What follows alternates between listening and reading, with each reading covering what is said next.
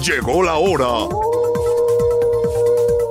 Pedro y los Lobos. Prepara tus oídos para escuchar de manera astuta, certera e inteligente todo lo relacionado al mundo de la política y los políticos. ¡Comenzamos! Pedro y los Lobos por Radar 107.5 FM y Radar TV, Canal 71, la tele de Querétaro. Conduce Pedro Pablo Tejada.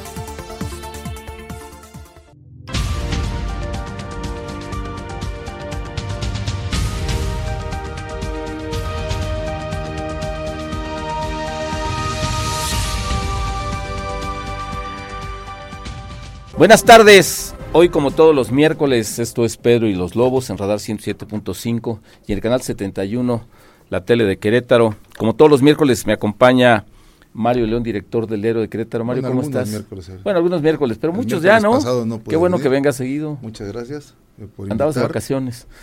Un poquito eh, necesarias.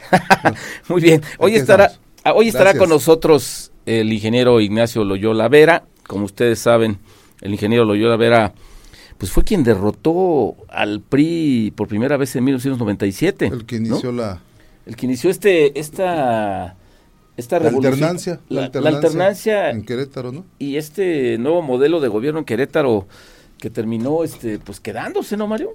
Muy célebre también por, ya, ya como gobernador, muy célebre por aquel enfrentamiento que tuvo con el subcomandante Marcos, ¿no? Sí, pues, muy aquella- célebre en aquel- aquella- en aquella, gira del comandante Marcos por todo el país, ¿no? Sí. Que aquí armó polémica. El ingeniero Loyola Sí, no. siempre este tiene eh, picosón, ¿no? Pues así como es de franco y Así directo, es, sobre todo digo no picosón, sino más bien franco. franco y directo, yo, yo creo que, yo creo que también es, eso es lo que le, le acarreó, ¿no? En aquellos entonces, en aquel entonces, este, aquellas polémicas, y bueno, siempre ha sido un buen personaje, el ingeniero. Sí, me parece este fue ¿Cómo se peculiar. llama su perico? Blas, El perico Blas. aquel aquel perico que decía que le aconsejaba que lo tenía dentro del palacio, ¿no? Eh, pues en 1997 nada más derrotó a Fernando Ortiz Arana. ¿Te acuerdas Pues sí, de, cuando, digo, cuando era el candidatazo, ¿no? que era la segunda vez de Fernando, ¿no? No, fue la primera. Ah, fue la primera vez de En el Fernando. 97 cuando Ajá. se dice que se la cobraron desde Los Pinos, ¿no? Así es. Y Fernando venía con todas las credenciales. Pues se decía que era un candidato de lujo y, y bueno, pues el ingeniero Loyola pues eh, entró como el más débil, ¿no? Así Sí. como el más débil y terminó ganando. Luego platican que ni Por que circunstancia o por buena campaña o por... Venía de Coparmex, ¿te acuerdas? Venía del lado empresarial. Sí, claro. Y este y bueno, habrá que preguntarle por qué decidió aceptar esa gran este hazaña, ¿no? Sí. Porque era to- en ese momento vencer al PRI era verdaderamente complicado, en 1997. Y además dejó la gubernatura, se fue este a Profepa, sí, si no- Se fue a Profepa, sí, con Fox. Después estuvo en Agrocemex. Después estuvo en Agrocemex. Ese agrónomo del Se de alejó un poco de la vida pública y ahora regresa y es diputado federal. El año pasado ganó la elección para Eh, diputado federal. En un este distrito verdaderamente bien, complejo, ¿no? Le fue muy bien, por cierto, ¿no? Sí, le En fue muy bien. Y acuérdate que antes me parece que en que 2018 este trató de ser candidato a senador y exactamente quien fue Sí. senador fue Mauricio Curi Es el que ahora es gobernador. y el que ahora es gobernador. Sí. Entonces, este, bueno, el ingeniero Loyola tiene una amplia carrera en el PAN, me parece que ha marcado este nuevo panismo en el poder en Querétaro que terminó siendo este pues muchos años, ¿no? O sea, ¿cuántos gobernadores? O sea, Loyola, Después vino Paco Garrido. Paco Garrido, Ahí se corta con, con, con Pepe Calzada. con Pepe Calzada. Ahora regresa con, bueno, regresó hace siete años con Pancho, Ajá, Pancho Domínguez, y ahora con Mauricio Curi. ajá. Eh, otra vez por segundo periodo consecutivo. El Pues sí. En, en el gobierno estatal. El ingeniero Justamente, Loyola, todo un personaje del panismo Ingeniero queretano Loyola, estamos nacional. platicando, estamos platicando sus, Estamos sus de andanzas contexto. desde, desde Coparmex, que luego como, como- gobernador, las polémicas en las que estuvo metido como gobernador. Pues unas me las metieron. Pero antes que nada, bienvenido. antes que nada, bienvenido. Bienvenido, ¿cómo está ingeniero? Gracias, Mario, gracias. Gusto en verlo. Había mucho tráfico, ¿no? Eh, duran mucho los semáforos, yo creo. Bueno, pero son las obras que están construyendo. Es que hubo un accidente también muy fuerte aquí en 5 de febrero, ¿no? De- Bueno, Sí. se, se, ¿Será- se vol- se volteó un, se, se volcó un tráiler, o un, un carguero, ¿no? Está más complicado que otras veces, sí. la Mucho verdad, más. sí. Yo no sabía del accidente, pero sí, en la entonces eso tarde, era. sí, a las dos y media o dos, Porque yo de antea para acá me eché tarde. hora y media, ¿eh? desde las dos y media estaba congestionado ahí, más de lo normal. Sí, no, no, no está fácil. Y cuando hay un accidente se nos complica más, pero bueno, yo que en estos tiempos tres minutos tarde es muy puntual. Muy puntual, ¿cómo no? Perdón, por siempre me gusta ser extremadamente puntual. Sí, yo, yo sé que ustedes... Y ahora sí fallé un poco, pero bueno, una Ah, bueno, tres minutos no pasa nada. Bueno, aquí estamos. ¿Cómo está, ingeniero? Todo, todo bien, todo bien, muchas gracias. ¿Ustedes qué tal? Y aquí, bueno, Preguntamos ¿y por quiénes son los lobos? ¿todavía vive? ¿Quiénes son los lobos? Este, Mario y yo. No, él es Pedro. No, aquí dice Pedro, yo soy Pedro y los humilde lobos. Sí, dice Pedro y los lobos, ¿cómo Sí. ve? No, está bien. Yo Pedro soy Pablo. uno de los, de los pobres Pero luego los políticos son más lobos que los periodistas, ¿no, ingeniero? ¿Sí crees? ¿O no? No, yo creo que, mira, Y en ese se- y en este, en este tiempo sí. Yo creo que nosotros, como que el periodista siempre había sido, y así lo veo yo, gozado de mucha libertad y es bueno. Yo, yo creo que esa es la mejor posibilidad que puede tener la ciudadanía de que el periodista tenga libertad y que pueda decir lo que se le antoje. Y claro, Democratiza, ¿no? como igual que el político se equivoca, un periodista se puede equivocar, pero entonces hay manera, y esa es una cosa que yo sí recuerdo que cuando había diferencias podíamos conversarlo, platicarlo y, y que la gente decidiera, ¿no? Quién tenía la razón en el último caso. Pero hoy por hoy sí, sí hay, este, hay limitación a la libertad, yo sí lo siento, hay incluso yo siento que hay temor en ciertos periodistas para decir las cosas como, como quisieran decirlas. Entonces eso no está bien porque vamos en un retroceso. Y yo creo que no estamos este, siendo engañados porque en alguna ocasión yo escuché decir al diablo las instituciones. y estamos precisamente en, un, en una transformación en donde pareciera que se quisiera terminar con las instituciones. Y las instituciones no son del gobierno, son de los ciudadanos. En la mayoría, si los ponemos a analizar, la mayoría de las instituciones que se fueron generando, incluso por presiones de la oposición, no por dádivas de, de El propio INE, sí, el sí, propio sí. INE existe Bueno. por existe por el 88, ¿no? Y por decirlo claramente, por presiones del PRD. Después del presiones 88, del PAN. después del supuesto fraude del 88. Y que ¿no? muchos de los que hoy están en Morena estaban en, en el PRD. Y ellos pidieron, por ejemplo, un INE, pidieron mucho más fortaleza en derechos humanos. Aquella lucha de Maquillo en su campaña presidencial, ¿no? O sea, donde na- de ninguna, nadie lo recibía, este, absolutamente acotado con los que medios. se ponía incluso se ponía aquel el cubrebocas. el Claro. cubrebocas, este, que se- en aquel tiempo que decía que no que mejor no hablar Era de rebeldía. hablar. y se ponían inclusive se acuerdas unas orejas este Sí, sí, sí. porque ya no escuchaban no era esto fue una, una transformación de verdad de muchos años que costaron vidas también hay que reconocer que hay gente que perdió la vida en estas luchas por crear instituciones derechos humanos Le costó al. PAN y al PRD y al PARM en ese entonces, Exacto, al los PP, partidos, lo a, que era to- la a toda la oposición. Y, y, y la verdad que a golpes sí lograron, a golpes, a, a marchas, a, a reclamos y también a sacrificios, co- como los que menciona el ingeniero, creo que se crearon instituciones de- que se- son contrapeso y que ahora estorban. transparencia. Por ejemplo, la, la misma licitación que, que fue es una lucha, yo recuerdo de muchísimos años para que se pudiera licitar y que pudiera conocer la gente públicamente que como estaba el Compranet y que cada, cada rato se cae. Yo recuerdo el primer escándalo del Compranet, eran las toallas de la señora Marta, ¿no? ¿Se acuerdan? Pero fue, se, descubre precisamente por el sistema de transparencia. Claro. Y hoy por hoy pues se cae cada rato los sistemas, no tenemos este instituciones sólidas que garanticen las libertades y eso preocupa porque estamos en un retroceso, pero insisto, anunciado, ¿no? Al diablo las instituciones.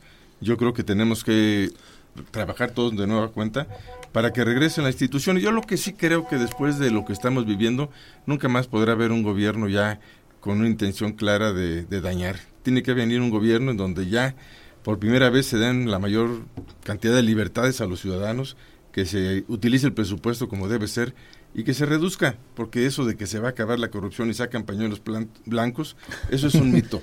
Es un mito. La corrupción va a existir, pero hay, que- Chiste, hay que ¿no? acotarla, ¿no? un mal chiste. Hay que acotarla. No, no, no puedes decir, los absolutos no existen. Bueno, también hay que reconocer que, que, que hace muchos años y, este que, que estamos viviendo las consecuencias de muchos años también de abuso. Ah, ¿no? claro, no, es, y, es y que, y que la gente pues dejó de creer en los partidos o dejó de creer en los políticos convencionales pues por, por, por, por malos episodios, ¿no? ese es el malas castigo. experiencias, Ese ¿no? es el castigo Es un castigo generalizado, tal No vez. político. pasa, no pasa luego, ingeniero, que luego cuando veo a algunos periodistas, sobre todo, y de todos los partidos que eh, hablan, hablan, este, ajustician el, el- el régimen López Obradorista, el oficialismo, y este y, se presentan como soluciones.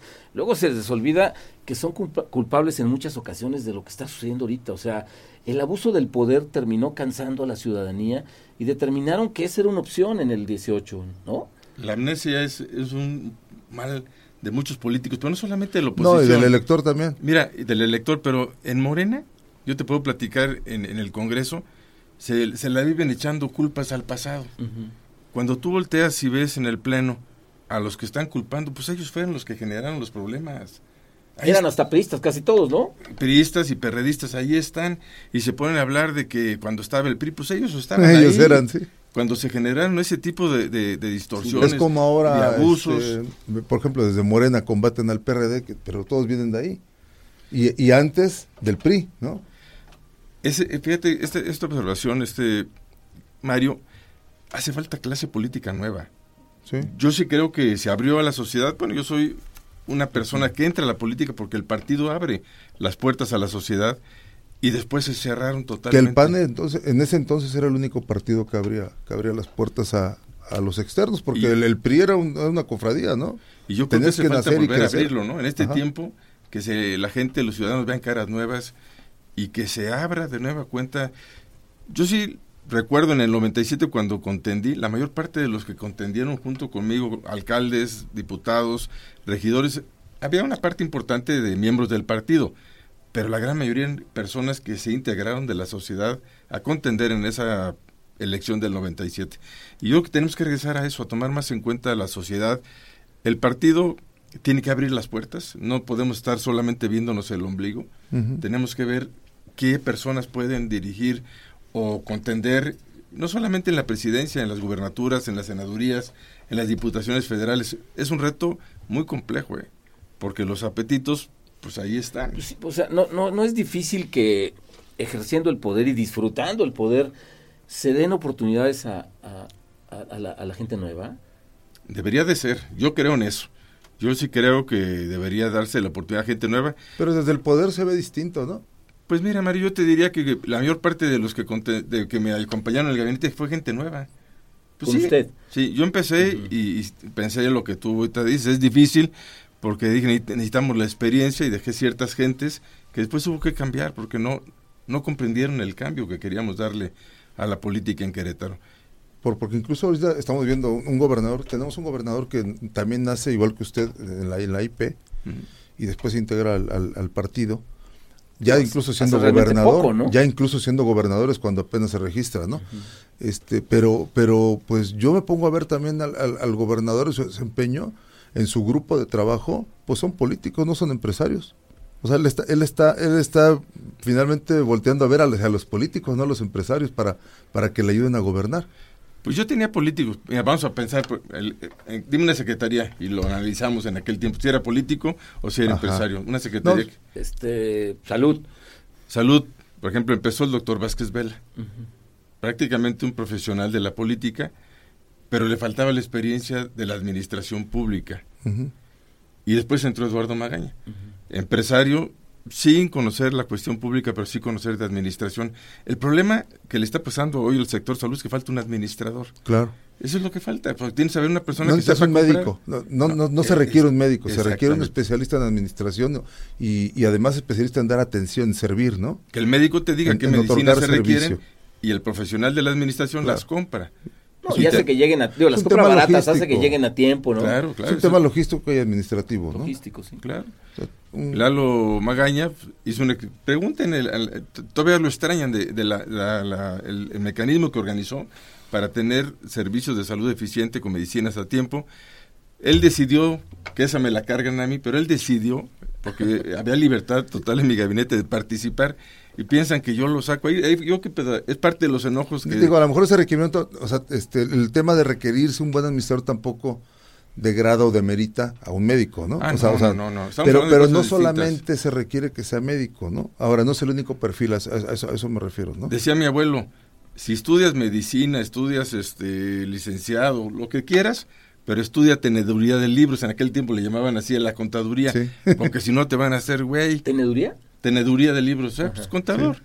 Porque te van a vacilar. si tú no entiendes lo que está aquí y te presentan los números. Las famosas letras, ¿no? Exactamente. Entonces, yo sí creo, y lo que tú dices, Mario, no se trata de decir que los médicos no son administradores. Podrá haber médicos muy y, buenos. muy buenos administradores. Pero la, digo, la gran mayoría están metidos en su especialidad. Digo, yo si fuera médico, pues me trataría de preparar lo mejor posible en mi especialidad. Y si me sobra tiempo, teneduría claro. de libros. Pero si no, pues me dedico a mi especialidad. Estamos, estamos en Pedro y los Lobos como todos los miércoles con Mario León, director de Diario de Querétaro, Gracias. y con el ex gobernador y diputado federal Ignacio Loyola Vera. Regresamos luego de una pausa.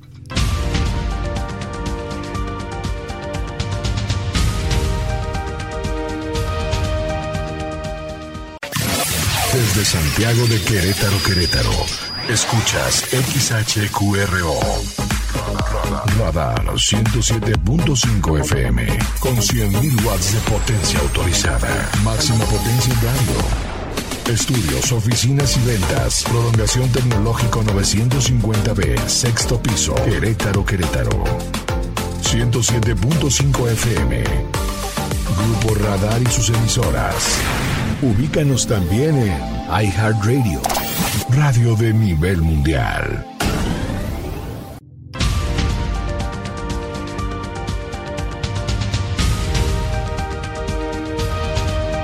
Regresamos a Pedro y los Lobos, estamos en Radar 107.5 y acá en 71 la tele de Querétaro con el ingeniero Ignacio Loyola Vera, exgobernador y hoy diputado federal, y Mario León, director de Diario de Querétaro, que nos acompaña. Ingeniero, ¿qué, no, no, es muy ruda la lucha en, en, en, el Congreso cuando hay tremenda mayoría enfrente? He visto diputados o he escuchado diputados que dicen, no tiene ni caso ir, man, las perdemos todas. Es frustrante. Pero sí tiene caso, mira, yo sí creo que es como una gotita de agua. Cuando traes una línea, y yo te puedo decir, por ejemplo, mi participación, por ejemplo, en la Comisión de Energía. Uh -huh. Tengo, soy secretario de la Comisión de Energía. Yo estuve prácticamente en todos los foros del debate, el que hicieron Parlamento Abierto, uh -huh. escuchando a los que hablaban en pro y en contra. Y la verdad, yo sí creo que muchos, incluso de Morena, pues llegaron a pensar, y te lo digo porque me lo decían en corto, es que tienen razón. ¿Los de Morena? Decían, es que tienes razón, esto no puede ser. Eso no sucede, ingeniero. Dígame, dime. Bueno. ¿a, a alguien de la 4T que admita que, que, que, el otro tiene razón, eso no existe. Te lo digo que sí los hay. Pero no, no que te la den. Admiten que, que tienes razón, pero no, no lo van a votar en contra. Sin embargo, ya han aparecido diputadas y diputados que han votado en contra. Por ejemplo, esto de la reforma electoral, hubo quien de, Sí, y quién se abstuvo de Claro. Morena. O sea, el quinto año es un año muy complicado para quien gobierna. Lo yo te es diría cuando que comienzan a dejar de ser, ¿no? comienzan a dejar de ser y luego a decir, bueno, seguir acompañando este proyecto que lo veo complicado porque mucha gente ya no creen tanto en el proyecto. Y yo voy a tener que dar la cara el día de mañana en mi distrito o en mi municipio porque quiero ser presidente municipal o quiero ser diputado federal o local o senador, pues yo mejor me voy deslindando poco a poco. Esto va a empezar a ocurrir. Claro, porque el presidente se va, pero ellos se quedan. Exacto. Y esto va a empezar a ocurrir, verás que va a empezar a ocurrir. Pero regresamos a la reforma eléctrica. Muchos jóvenes que están, por ejemplo, en el verde, yo platicaba con ellos y les decía, oye, ¿cómo es posible? Mira, vamos a votarla en contra, digo, en favor, porque sabemos que no va a pasar. Así, ¿eh? Si supiéramos que pudiera pasar la reforma constitucional, pues igual la votamos también en contra, pero no va a pasar. Ya echamos números, pero nosotros preferimos conservar La alianza que traen. ¿Qué está pasando? Yo no sé si sea un poquito armado lo que pasa en Coahuila. El PT ya toma su candidato por su cuenta. Que es el mismo que, que está despreciando a la 4T en su, en su encuesta. Pero ¿sabes cómo lo veo yo? Como Entonces, una, como gana una- uno, gana otro, pero gana la 4T. Pero como una especie de, de jugarle al opositor. Verás que cuando se acerque el proceso final, el día, el día D, Uno se va a sumar Va a al otro. declinar. uno, por el uno se otro. va a sumar al otro. Sí. Eso, eso es todo lo que están haciendo. O sea, Faramaya. Exactamente. Y un show doble, nada más multiplican Incluso el show. el verde está probando su suerte porque el verde es un partido metálico. El verde se va a vender con el que pueda ganar. Metálico. ¿Por Pues qué sí. metálico? Pues, sí, sí. Y, y- Porque y- por la chatarrera que- es Por verde. la chatarrera. Yo pensé que era verde por los dólares, pero no, es metálico. Yo, Es metálico. Y bueno, y aparte por los dólares. Pero yo te aseguro que si el verde ve la posibilidad clara que se empiece a vislumbrar que la oposición gana, el verde va a decir, Pero no todos los partidos en ese sentido son metálicos también. pues mira, el, el PAN, esta alianza que se da ahora con el PRI, con, dicen con nuestros El enemigos PRIAN, por acérrimos, ejemplo, pues dicen que se debe a eso, a los metales también, ¿no? Pero yo, yo te diría que, que no, no así tan obvio como lo hace el PRI. El- No tan- no- Pues sí, el, el PAN, el PAN se ha aliado de mucho tiempo con el PRD, pero esta alianza de que nació en el 2021, porque fue donde se hace la alianza para poder ganar el Congreso y que se logró, ¿eh?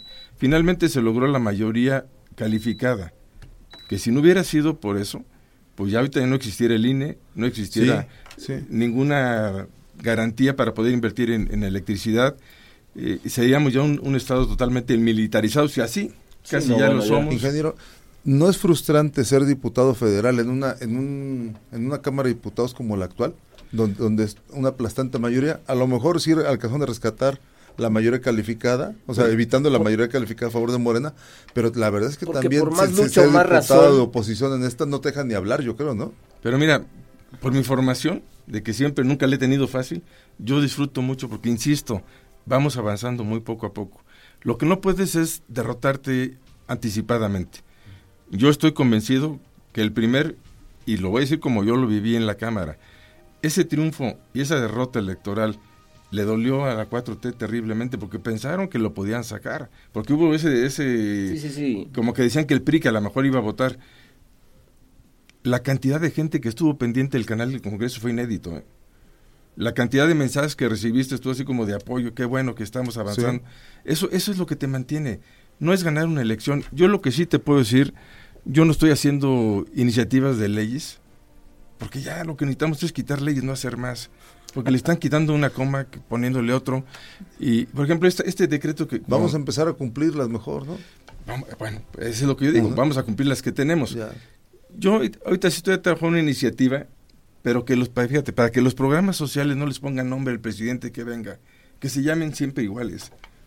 Porque ya que sembrando Y el tema vida, de los colores y, y el, el tema proselitista finalmente... para que no se haga uso electoral de ellos. claro. Esto de pintar azul, guinda, No, y verde, además se, ¿no? se rehace el país cada seis años. ¿Sí? Ya, por ejemplo, creo que está, se Porque él ni siquiera las te garantiza continuidad, ni siquiera garantiza continuidad que sean del mismo partido. Ni siquiera, porque porque Si entre llega ellos otro están con otra ocurrencia y, y, y este, de repente pues ya les entra que es el mandatario y ya manda al Mira, a- los, todos los programas sociales están, en la, están a nivel constitucional. Nadie los puede quitar. Entonces, si llega un nuevo presidente de otro partido, tendrá que conservarse. pero que los llame igual. que ya los llamen como debe ser, que debe ser, el nombre debe salir del Congreso en un debate y dice el, el- la Secretaría de Salud tendrá estos programas. Hoy se conocen cuáles son, vacunación, Sí. y le puedes poner vacunación eficiente, vacunación completa, Vacúnate, este, lo que sea. lo que sea, pero que ahí queda ya Incluso a establecido. nivel estatal pasa lo mismo, ¿no? Sí, claro, y- pero eso tendría que ser una ley, al estar en la Constitución, pues va aplicando a todos los los estados, estados. de la Federación, porque no podemos estar inventando el país cada seis años. O cada o el estado cada tres. Y o eso que le va a cada- dar la digo, cada- certeza. digo, el municipio Sí, cada cada tres, tres. perdón. Y eso le va a dar la certeza Sí. al ciudadano que los programas no son del gobierno actual, Sí. son del gobierno en general, Es del, del estado. del Estado, del Estado Estado. mexicano. Eso es lo que se busca con esta iniciativa. Pero yo insisto, si yo voy a hago más iniciativas, tal, sea, tal vez sea para quitar leyes. Y me decían, bueno, aquí estuvimos en la campaña. ¿Y cuál es tu propuesta? Cumplir el Estado de Derecho. Eso es lo que necesitamos en este país. Y mira, y perdón que lo diga así, pero en Querétaro fue la primera cosa que hicimos. Establecer un cumplimiento, pero total, del Estado de Derecho. En, en, en cristiano se dice el que la hace la paga. Y el que la hacía la pagaba. Entonces dicen, no, pues en Querétaro sí se respeta el Estado de Derecho. Entonces ya mejor se acabaron los asaltos a bancos, se acabaron los secuestros prácticamente. Porque el que la hizo la pagó. Y cuando no pasa eso, hay colusión de autoridad y de delincuentes. No necesariamente, mi estimado Pedro, Pablo, a veces son ineficiencias involuntarias porque la gente no tiene la capacidad. Entonces hay, hay que buscar, yo creo, y me acuerdo mucho de una pregunta que me hacían en la campaña, ¿y cómo le va a hacer si usted no sabe nada? pues sí, pues era lógico. Sí, ¿no? un, ingeniero a- para gobernador, ¿no? Pues sí, pues buscar a la gente que sabe y buscar a gente más inteligente que yo. Mire, el aeropuerto hoy deberá ser reconocido por un ser un aeropuerto eficiente, un aeropuerto bien Por cierto, construido. ya va uno entre semana y está, está lleno ya. ¿eh? Bueno, hoy lo que hace falta ya con el anuncio que, que se dio de hoy carga. de que la carga se la van a sacar de la Ciudad de México, esa es una gran oportunidad para nosotros aquí en Querétaro. Hoy movemos 66 mil toneladas y el aeropuerto de la Ciudad de México 180 y tantos mil. No, no, Ahí una- viene más gente. pues no por la carga, mira, el centro de distribución nacional debe ser Querétaro. Así estuvo planeado el aeropuerto con esa finalidad. Pero a donde voy con lo del aeropuerto, es que el aeropuerto fue diseñado por los mejores técnicos de aeronáutica de México, no de Querétaro, ni porque yo dije, ah, mira, aquí me gusta que, pues no. Que la pista sea para allá y, no para acá. Se trajeron a las mejores, y me acuerdo, el ingeniero Duvalín, Duvalín es la gente... ¿Duvalín? Duvalín, no, Duvalín, No, Duvalín. no, no, No, no. sé, no, no, pues ese ya es... No, el ingeniero, este, Dovalín, te ves, de apellido Dovalín, y me lo, yo pregunté, bueno, ¿y quién? Él. Y ahí está el Él es el bueno. Él es el bueno. Él lo hizo y quienes manejan o quienes pilotean aeronaves siempre reconocen una gran ubicación, una gran pista, una, una- sobre todo la seguridad que tiene para aterrizar, para despegar, y eso lo hizo los técnicos mexicanos, no lo hizo los políticos, no lo hicieron los políticos. Habría que ver si el Querétaro, el, el, el, el aeropuerto de Querétaro ten- tiene la capacidad para absorber todo el tema de carga de la Ciudad de México, que, que yo creo que eso sí va a estar difícil, ¿no? Es Pues no, mira, el aeropuerto de, la, de Querétaro está planeado para tener el 80% de operaciones que tiene el, el de México con dos pistas. Si tú vas a la, a la Ciudad de México y aterrizas, el avión corre hasta el final de la pista y allá da la vuelta. Y se da la vuelta. Este tiene cinco salidas de alta velocidad. Entonces, donde el avión ya puede salir, se sale y Es una pista muy larga, pues. 4.5 kilómetros. Desalojas en cualquier momento. Pero un aeropuerto hecho con parámetros políticos es el AIFA. Y ahí está el fracaso. El aeropuerto, la carretera, el hospital debe estar realizado por técnicos que saben del tema. Petróleos Mexicanos está en bancarrota. Otro agrónomo, fíjate, y no, no necesariamente porque los, Podría estar en Pepsi, ingeniero. Ot- otro, otro león diría el chiste. Y, y de verdaderamente, además, hay agrónomos tercos, porque se, que se le, se le demuestra. Bueno, como hay abogados tercos y como, Como hay todo. periodistas tercos. Y pues sí, pero mira, todo, cuando, ¿no? cuando, cuando ha habido la comparecencia y se dicen las cosas, Sí. eso sí te saca de, ¿cómo te diré? Eso, eso sí te frustra.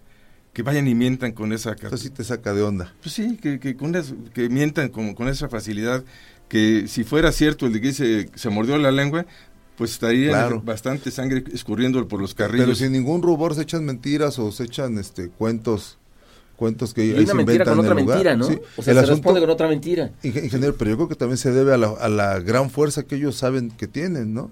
Como, como, como Morena o como AMLO, como le queramos llamar, como 4T. La verdad es que podemos criticarlos mucho, pero pues en las encuestas el señor sale muy, muy, muy, muy bien, ¿no? No solo él, la 4T o Morena, ¿no? Yo no creo en esas encuestas, ¿eh? La ¿No ven esas encuestas? No, mira. ¿Y las de reforma? Son muchas. la encuesta de reforma lo dio gobernador cuando todos decían que iba a perder, ¿eh? Nada más que fíjate, la- hay que ver los, los- las letras chiquitas de la encuesta cuando yo fui candidato.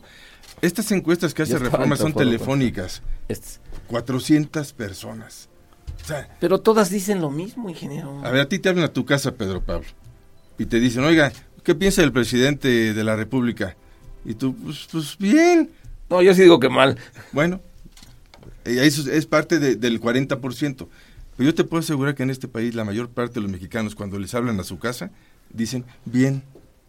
Y, y ¿Quién sabe? Y cuenta. no, Bueno, vamos a una pausa. Teléfono, mira, las encuestas que, que sí sirven son las que son face to face en la calle, en la cara. Ahí. Las telefónicas. muy bien en esas, Eso, ¿no? o- eso decía Maquio porque decía que las, o sea, dice, la encuesta es la el que de veras te dice aquí que sí, Claro, dice, porque los demás Claro. Esas no ha habido. En la calle, bueno, una que otra de México opina, pero muy pocas, ¿eh? Bueno, vamos a una pausa. Estamos con el ingeniero Ignacio Loyola Vera y con Mario León, director de Querétaro. Regresamos.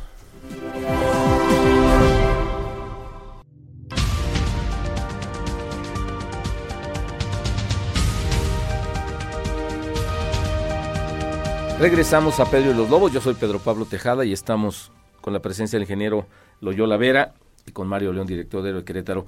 Ingeniero, su, su percepción de, de este comienzo de año de Andrés Manuel, este, ¿cómo lo ve? Platicamos del quinto año, veo que se inaugura con, con unos golpes muy fuertes. El triunfo de la ministra Norma Le- Lucía Piña, yo creo que no lo esperaba, porque es por un, por un solo voto. Frente al el- escándalo de, qui- de quien quería el presidente que fuera la presidenta de la Corte, ¿no? Por el tema de la tesis. Sí, la- Exacto. La, magistrada que al parecer y, la, y, la, y la siguió defendiendo. la, La sigue. Y luego el Tribunal del, Sí, la sigue de- defendiendo. Federal, el Tribunal de- Superior de Justicia Administrativa, que ese es importantísimo para, para como, como ciudadano, necesitas que haya un tribunal que te escuche si te quieren Claro. y que se queda el, eh, Sergio Es- Valls. Ese tribunal es el No, que este dirime Sergio, es lo- este, el hermano. es el que dirime los pleitos Ciudadanos y entre gobierno, el ¿no? ciudadano Y o, el las gobierno. empresas y el gobierno, Exacto, ¿verdad? sí. Es lo que antes era lo contencioso administrativo. Exactamente. Y ese, ese tribunal Sí, es muy importante. es muy importante porque ahí, ahí se, se litigan decisión de gobierno. pues. miles de millones de pesos. Miles, pero miles de millones de Estamos pesos. hablando de impuestos, de sanciones. De afectaciones, ¿no? Y te voy a decir por qué, por qué creo que sí le causa mucho enojo. Porque es una manera de presionar al ciudadano. Cuando la Corte quita también la prisión preventiva en- oficiosa en asuntos de impuestos, Sí. ahí también lo desarmaron. Porque los mismos ministros dijeron, el día de mañana nos va a perseguir, porque en este momento, como estaba la ley de previsión preventiva oficiosa para un asunto fiscal, pues a ti puede llegar un auditor y dice, tú A cualquier persona. de- a cualquier persona, tú defraudas al fisco y, y mientras son peras o manzanas, al bote. Vendiste un coche, por ejemplo, en un lote de autos y no lo reportaste.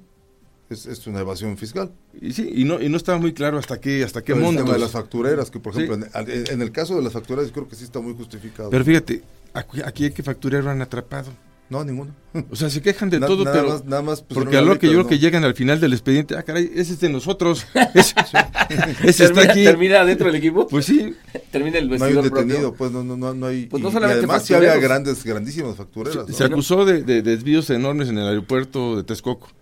¿A quién se detuvo? ¿O a quién se le...? Se canceló el proyecto, pero no se detuvo a Ni nadie. siquiera se iniciaron, se judicializó nada, ¿no? Nada, nada, absolutamente nada. Bueno, Lozoya que iba a ser un gran escándalo, el director de Pemex. Ahí está. Y lo meten a la cárcel porque... Por la foto del restaurante. Pues sí, porque hicieron muy mal ver al gobierno federal de que estaba... Lo traerlo desde España para que estuviera en un Sí, porque restaurante. echándose ¿no? el pato laqueado, ¿no? Entonces, hay muchas cosas que la gente se empieza a dar cuenta. Por eso te digo que las encuestas. Mira, ahí tengo un dato que es contundente. El 13 de noviembre, una marcha como nunca había habido en este país. Jamás, ¿eh? Bueno, al menos cuando yo tengo uso de razón. En Querétaro también la que hubo, nunca había habido una. sorprendente. Aquí subieron sus organizadores, ¿verdad? Sí, en- exactamente. en- después de la marcha. La verdad, gente muy ciudadana, gente preocupada por un cambio, o sea, la- los vimos muy, muy legítimos. Y, y yo fui a la marcha. No como político, porque hay quien quiso No invitaron a, Como que- Felifer, ¿no? a- como No le pasó como a Felifer que lo bajaron del, a del ver, templete. yo se los dije. No es un asunto Sí, político. fue una imprudencia, ¿no? Es un asunto ciudadano. Yo, yo, yo fui, marché y me regresé. Sí vi que había un, un templete ahí, pues a lo mejor te dan ganas y no me- digo un Sí, mensaje, pero- pero... hay que entender. Yo nomás hice una sola cosa. Tomé una foto ahí en el Plaza de Armas, donde estábamos todos ahí puestos, y dije, desde Querétaro enviamos a México Sí vi, sí vi su tweet. un, un mensaje de esperanza, una cosa así. Tuvo mucho éxito. Pero no estamos haciendo el pan, eh, pues no, Ni yo. ¿no? no. ¿Y usted desde les Querétaro. advirtió que no se subieran? ¿Quién? ¿Usted advirtió que no se subieran? Yo les dije, claro que les dije. Es que mira, hay que diferenciar lo que es político y lo que es ciudadano. El Sí, PAN ahí en el nacional, estaban Paulina Aguado y Felifer, Felifer. pero solo Felifer es el que intentó hablar, ¿no? Habló. habló. Bueno, habló y Habló. le fue muy mal, ¿no? Le chiflaron. Pues es que yo no estuve ahí, no, no puedo decir si le, si le fue bien o mal, pero que no debió haberlo hecho, sí creo que no debió haberlo hecho, lo platicamos vía WhatsApp, no tú dices que tuvimos una reunión en Cónclave para ver si nos subimos o no. Que le dijo, la regaste, Felifer. Mira, ya, ya este, yo ya no doy consejos. Ah, yo Porque- creo que sí, ¿no? No, no, mí- si me preguntan, pero ya así como, como cuando eres gobernador puedes dar un consejo y a lo mejor ya se aguantan y no te dicen nada, pero ya como ciudadano normal andas dando consejo y te va mal. Si alguien te pregunta, ¿usted qué, qué haría? ¿Tú qué harías? Pues puedes decir lo que tú crees, pero así ya como andar repartiendo consejos, ¿no? Ya... Pero aprendió porque le tocó una etapa, digo, cuando usted llega al poder, primero, contra todas las contra todas las primeras encuestas, pues usted iba muchísimos puntos abajo. Y tenía un personaje muy prista enfrente, a Fernando Tizarana. Sí. Ganó. Y luego viene el gobierno, luego el propio PAN, que a lo mejor no había creído en usted en la campaña, y que y no habían estado tan cercanos, digo, no sé, Bueno, ni el PAN pensaba que íbamos a ganar, la verdad. o sea, la- ni el PAN pensaba que iba a ganar. Y luego gana y le intentan imponer su... Ahora sí querían que les pagara las cuotas, ¿no? Pero fíjate, ahí es donde empiezas a, a- a decir la responsabilidad es mía. A eso iba. Porque ya, ya cuando se gana, por supuesto, y yo lo dije y eso me costó Ya mucho. nadie dice el, el PAN, ya dice Loyola. Cuando me dieron mi constancia, Ya el gobernador es Ignacio Loyola, ¿no? Exacto. Sí, con la, de esta en la, con la constancia en la mano. Que yo creo que lo mismo dicen todos los demás gobernadores al momento de al momento de tomar una decisión, pues finalmente son ellos ya no el partido, ¿no? Pero a ver, a nivel nacional vemos eso, no lo vemos. A nivel nacional una congruencia, ¿no? Estás conmigo, estás contra mí. A nivel nacional es una secta que quiere gobernar, no es ni siquiera un partido, es un el movimiento. PRI era así, el PRI era así hace 40 años. Pues sí. Si no eras priista, si no habías nacido en el PRI, habías crecido en el PRI, Mira, no eras priista y era miren, muy difícil compañeros que Lobos, entraras Cuando yo llegué al gobierno, como externo, ¿no? la presión del partido era que debíamos de quitar a todo mundo, porque todos eran priistas. Sí. Y a ver, ¿De su gabinete? del, del, del gobierno, Ajá. Cualquiera que esté ahí, bueno, puestos importantes. En ¿no? ese entonces todos eran priistas, porque era- Claro. era, un gobierno que nunca había tenido una alternancia. dije, a ver qué dicen los postulados de Acción Nacional. El primer enunciado es la dignidad, respeto a la dignidad de la persona. Y, y dice humana, yo que ya hay que poner más la persona, porque humana, bueno, pues en estos tiempos yo quisiera que volverlo a poner, porque ya hay, hay personas que dicen, ya se me hace que este es como, no lobo, déjalo que sigue. y, y de verdad, eso, eso Ya nos pasó a molar, y, pero y bueno. ahí está, y está, está, está en el diario de Querétaro esa, esa, esa nota. A ver, Marito. En el diario de Querétaro están todas. Bueno, pero yo subo y digo, en este momento mi partido queda a un lado. Estaba Ramón Lorecer, el teplete, así como que, ¿y ahora qué? En este momento voy a ir primero por los que no creyeron en mí. A ganarme a la gente A que, no votó por mí. Y al primer municipio donde fui fue a San Joaquín. Porque ahí sí el que- eterno bastión del PRI en Claro. Querétaro, ¿no? porque no tenemos muchos votos. Y hay, y hay acá este una comunidad en San Juan del Río que es muy famosa, me fue el nombre, ahorita me acuerdo, este, donde estaban los meros este periodistas de, de- Donde empezaban las campañas presidenciales, Exacto, además, ¿no? Exactamente. Sí. Pero ¿cómo se llama? Bueno, te, acordamos. y ahí también fui y, y al final, pues la gente ya se, me recibió perfectamente bien. Hicimos amistad y nunca, a cambio de que afíliate a mi partido, siguieron siendo priistas. Porque tú no puedes quitarle a, a la gente pues su, sus- sus sentimientos de identidad con quien quiera ser. Mira, una de las gentes con las que más roce tuve en un principio fue con don Ezequiel Espinosa, que en paz descanse. Uno de los primeros eventos a los que yo asistí fue en noviembre del 97 a la CTM, porque hacían un bazar para pues, navideño ahí para los trabajadores. Y entonces este, yo ni pensaba hablar, ¿eh? Pues yo en ese momento estaba más pensando que... Más bien usted lo que uno quería era no hablar, más bien, ¿no? Y además, lo digo con toda honestidad, ¿Qué voy a hacer? Pensaba. ni sabía ni qué decir, digo la verdad, porque pues, temas sindicales pues yo no sabía del todo. Y don Ezequiel empieza un discurso, aquí somos periodistas y que somos de la América o las Chivas, no me acuerdo qué dijo, que el equipo no me acuerdo, pero duro. Entonces yo dije, pues ¿Como yo- pintar su raya? pintándola. Y entonces, Bueno, usted eh, no quería, pero pues tuvo que... entonces ya tuve que hablar. Dije, "Oye, pues, yo le pido a don Ezequiel que, pues sí, efectivamente, yo no vengo a quererlos cambiar de partido, pero que sí nos pongamos a trabajar juntos por Querétaro. que se aguante si pierde, ¿no? Y que cuando te lleguen las elecciones nos ponemos las armaduras y nos volvemos a dar. Pero esperemos al, al, Claro. al, al- al año 2000. Ya terminó el discurso y me dice don Ezequiel así en corto. Estoy de acuerdo con usted, nada más no se me vaya a atravesar. Pero ¿sabes qué? Cuando termino el gobierno, Eso le, le dijo ya un gobernador en funciones. sí, porque era, era un líder. Era rudo, sí. Era rudo. Y yo lo tomé bien. Pues sí, pues, me está diciendo la verdad. Si yo voy a, a meterme a la CTM y le quiero desbaratar su sindicato, pues me estoy metiendo con él. Entonces, no, me le estoy atravesando en- sus Ajá. proyectos. ¿Qué hicimos? Al final dijo, ni los priistas nos apoyaron como nos apoyó este gobierno. Y no, no con dinero, programas para los trabajadores que, que eran a través de difundidos por la CTM. No, Y- pe- pero además un político experimentado le sacaba más jugo siendo oposición que siendo un partido en el, en el poder, ¿no? Pero ¿sabes cuál, cuál es el, para mí la mayor satisfacción?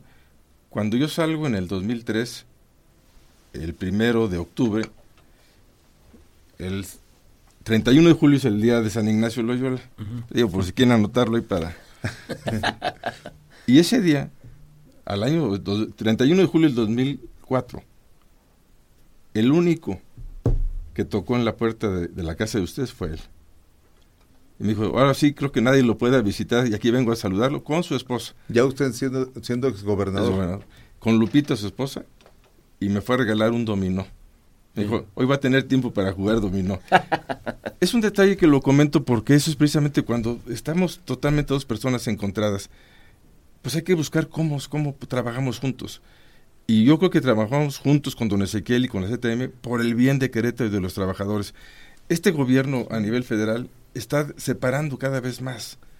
Y no, eso no puede ser. es a favor o en contra, no. Bueno, vamos a un corte. ¿Y qué le parece si en el, en el último corte del programa nos, nos, nos da su perspectiva sobre to- cómo debe canalizarse ese entusiasmo de la gente que, que no ve en la oposición una figura que sí quiere un cambio, pero como que no encuentra el camino hacia Regresamos luego de una pausa.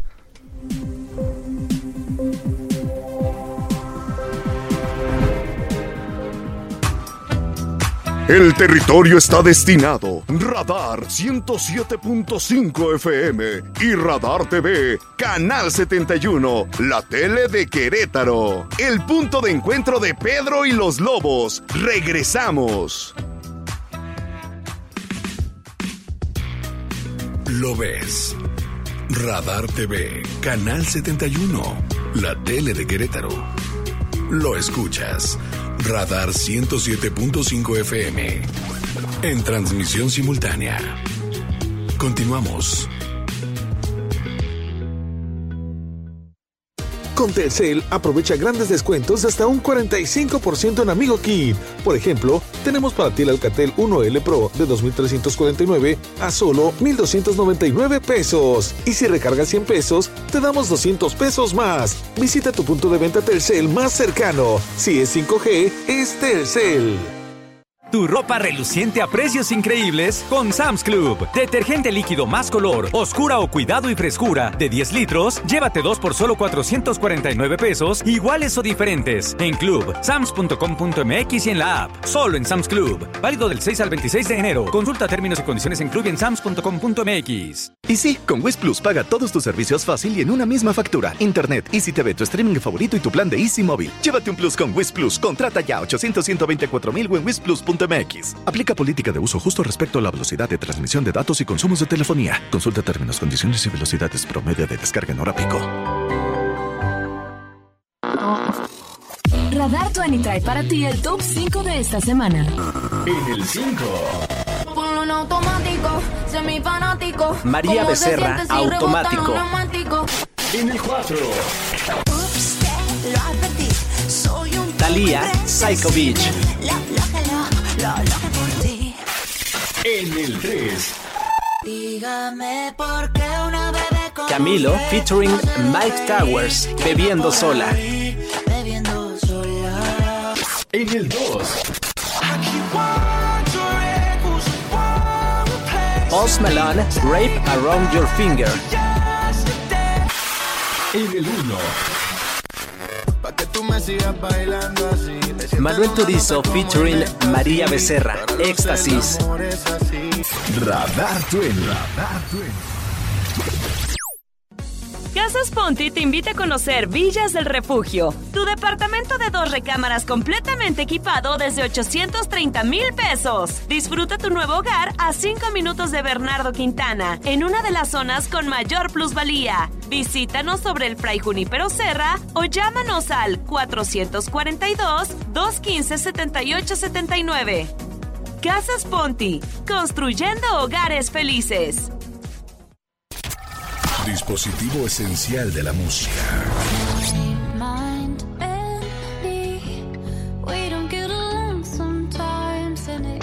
Radar en operación.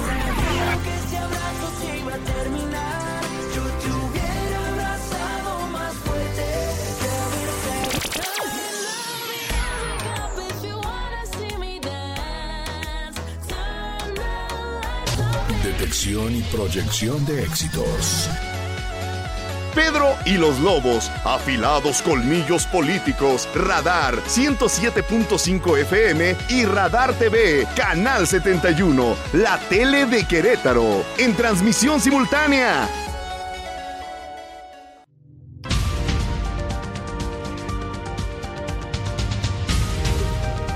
Regresamos al último corte de Pedro y los Lobos. Yo soy Pedro Pablo Tejada. Estamos con el ingeniero Loyola, diputado federal, y con Mario León, director de Aero Querétaro.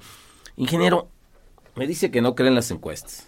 Porque no hay ninguna que falle, ¿eh? Todos ponen a Andrés Manuel con Fuertísimo. 59, 52% Pero no es mucho tampoco. Y eso que y eso que se le critica en todo momento, Se- en igual también momento. nos critica o, Mira, o te voy a decir los datos, pero O pero le voy a decir una cosa, la ciudadanía que prete- esos 25 millones de gentes que, que votaron en contra, no encuentran un camino ni una posición sólida ni una cara este una imagen fortalecida. En este momento, acuérdese, Fox ya era Fox, ¿no?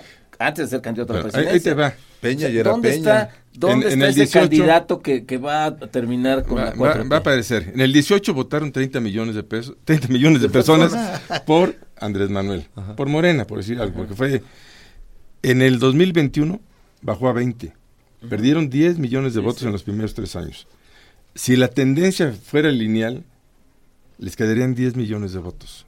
Y la tendencia va a ser peor que lineal, porque el desgaste en los últimos tiempos es mayor. ¿Tú crees que en el, segundo año, en el tercer año de gobierno, este cuate que se zafó de Morena, ya estamos platicando la estrategia, pero finalmente no es, no le, no le gusta al presidente que, que como que públicamente, porque tan le dolió que él dice, nada más me mandó un papel. Ah, sí, el subsecretario que renuncia y se va de, Ni candidato. dijo, ni a Bueno, Dios y- me dio y- algo así. Entonces, ustedes, a son, ustedes expertos en comunicación, te dicen, pues lo está diciendo, es una estrategia. No es para tirarse, es para victimizarse, ¿no? Sí, pero cuando le entrevistan a este cuate, que ni sé, ni, no me acuerdo cómo se llama, Ajá. él dice, pues yo hice lo correcto, yo no soy secretario, soy subsecretario, yo no Y tengo la, y acceso la con el renuncia se la tengo que presidente". presentar al, al secretario. Y tiene la razón. Secretaria. O sea, La secretaria. técnicamente hizo lo correcto, pero sí, sí hubo molestias. Yo sí te puedo decir, Durango, por ejemplo, Durango se gana y más de la mitad de la gente que, que recibía apoyos por la tercera edad votó a favor de la alianza. Más de la mitad de los jóvenes votaron a favor de la alianza. ¿Por qué? Porque eso ya saben que no se les va a quitar. El presidente del color que sea que llegue no va a poder quitar los programas establecidos. Está en la Constitución, incluso. Claro, ya, eso ya no se va a poder quitar. Y eso lo tiene que entender. ¿Sabes quién va a ganar? Va a ganar la oposición si hay un candidato que le dé la confianza a la clase media baja de que los programas van a continuar y de que las cosas van a mejorar. Este país necesita una sola receta para irse para arriba con toda velocidad. Necesita libertad. Libertad para emprender.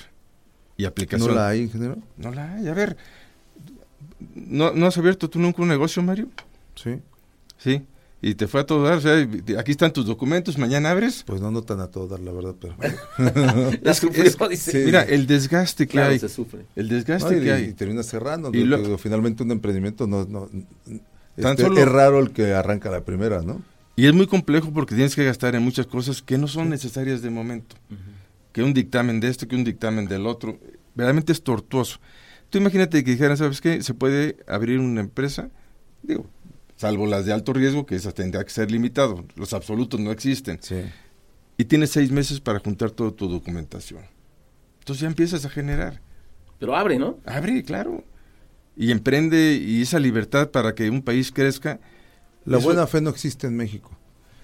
Por lo menos Debería no de. vale, por lo menos no vale. Ah, de- eh, existe, pero no, no Sí, tiene validez. ajá. Y debería de...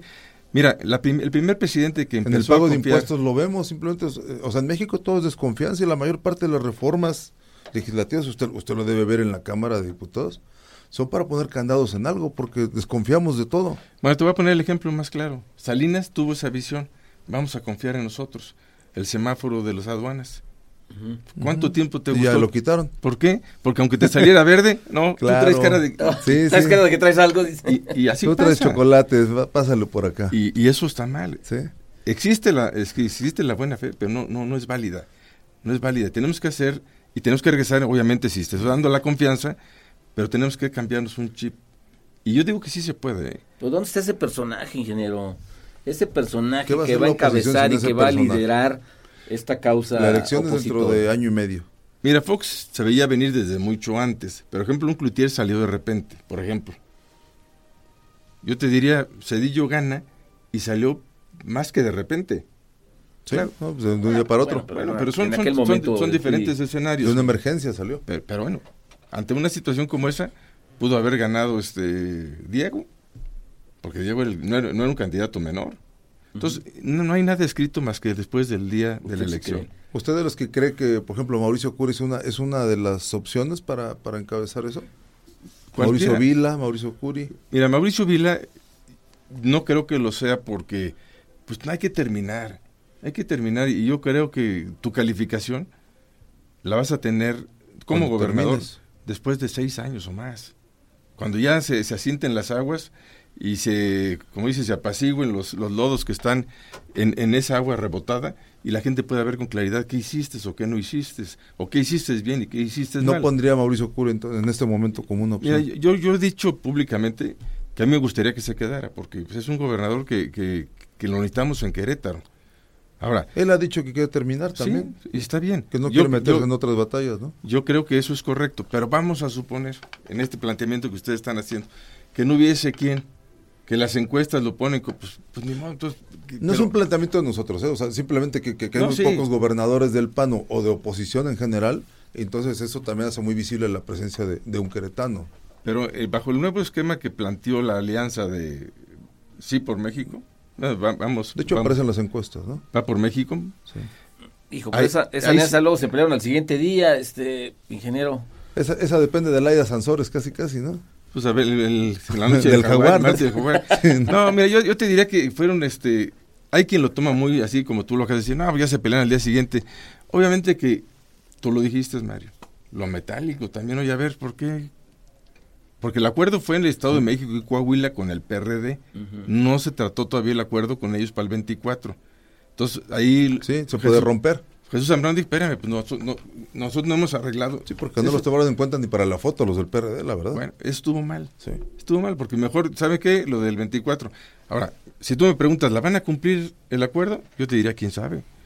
Porque Alito es bastante Pues ya ha demostrado ser lábil. bastante voluble, ¿no? Exactamente. Entonces, ¿es un riesgo? Hábil, fue muy... Lábil, Ah, lábil, lábil, lábil, así que cambia de Ah, voluble, hábil. voluble, se entienda, se entiende mejor. Pero bueno, lábil también es una, un- es inestable. o sea, Dirían ladino también, ¿no? de- Bueno, pues este hay una hay una gran parte de México que, que quiere ver ese candidato, quiere ver esa figura. Me parece que la clase media, como usted lo, lo- lo dice eh, con certeza, sí tiene sí va a jugar un papel importante en esta nueva este posibilidad de, de acceder al poder y de encontrar otra opción, quien quiere otra opción, ¿no? Porque no podemos pensar, en este momento estaba viendo una encuesta del financiero, la que va a la cabeza es Lili Telles. Pero yo te diría, nosotros tenemos un candidato, o dos candidatos, o tres candidatos en el grupo de desgobernadores, y ni siquiera los encuestan. ¿Quiénes son? Es Juan Carlos Romero Hicks, que bueno, no ha, no ha levantado mucho porque le falta como el empuje. Está Carlos Medina, también está haciendo su lucha. Y igual también tenemos este algún otro que pueda quiera que pueda querer. Y de la sociedad en esta eh, están teniendo el Unidos Unidos que Ajá. se llama la asociación esta de Sí, so- sí, sí, la de están- todos. están todos los colectivos y todo, ya se reunieron con el PRI el lunes. Hoy es miércoles, Sí. hoy se reunió con el PRD y el viernes se reúnen con el PAN. Hacerles saber cómo van a participar. ¿Quieren participar en la elección del candidato o de la candidata? O sea que hay esperanza. Hay esperanza, claro que la Muy hay. bien, pues muchas gracias, ingeniero. Gracias por estar aquí. Se nos acabó el tiempo. los Lobos. Sí, Sí. hombre, ya nos están corriendo. Gracias a David Castellanos, el chino, Ángel Sánchez y Jesús Muñoz Chuchote. Gracias, Mario. Gracias, León, Pedro. director Gracias, de Mario ingeniero. Gracias a ustedes, se pasa el tiempo muy rápido. Se pasa muy rápido. Es- me invitan más seguido para continuar. Muy bien, muchas gracias. Nos vemos el próximo miércoles. Gracias. Gracias. Gracias.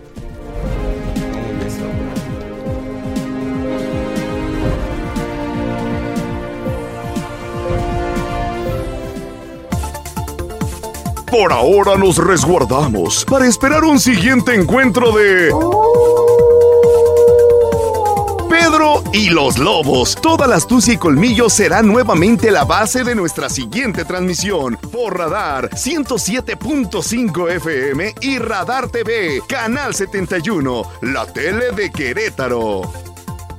En transmisión simultánea, radio, Radar 107.5 FM y Radar TV, Canal 71, la tele de Querétaro. Continuamos.